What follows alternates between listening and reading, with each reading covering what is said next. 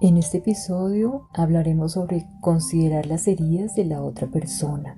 Recuerde que venimos esta semana hablando sobre el perdón y por eso una pregunta importante para reflexionar es ¿cómo se siente la otra persona emocionalmente? El lente por el cual nosotros observamos y percibimos a los otros, ¿podemos posiblemente cambiarlo? Claro que sí.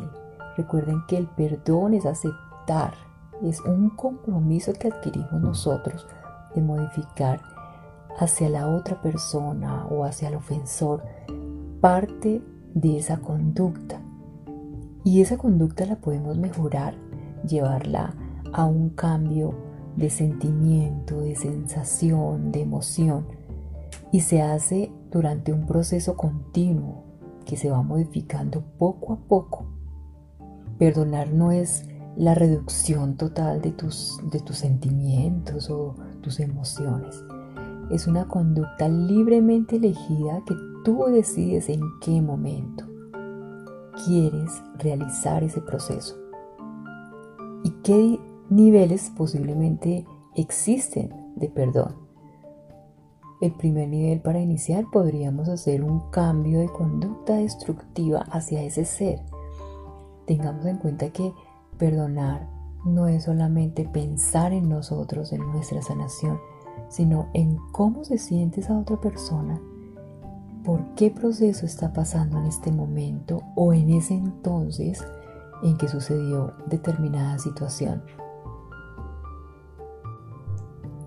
Tengamos en cuenta el segundo nivel, que es tener una conducta asertiva hacia esa persona ¿Por medio de qué? De la empatía. Realmente podemos invitar a esa persona a que realice un proceso no como el nuestro.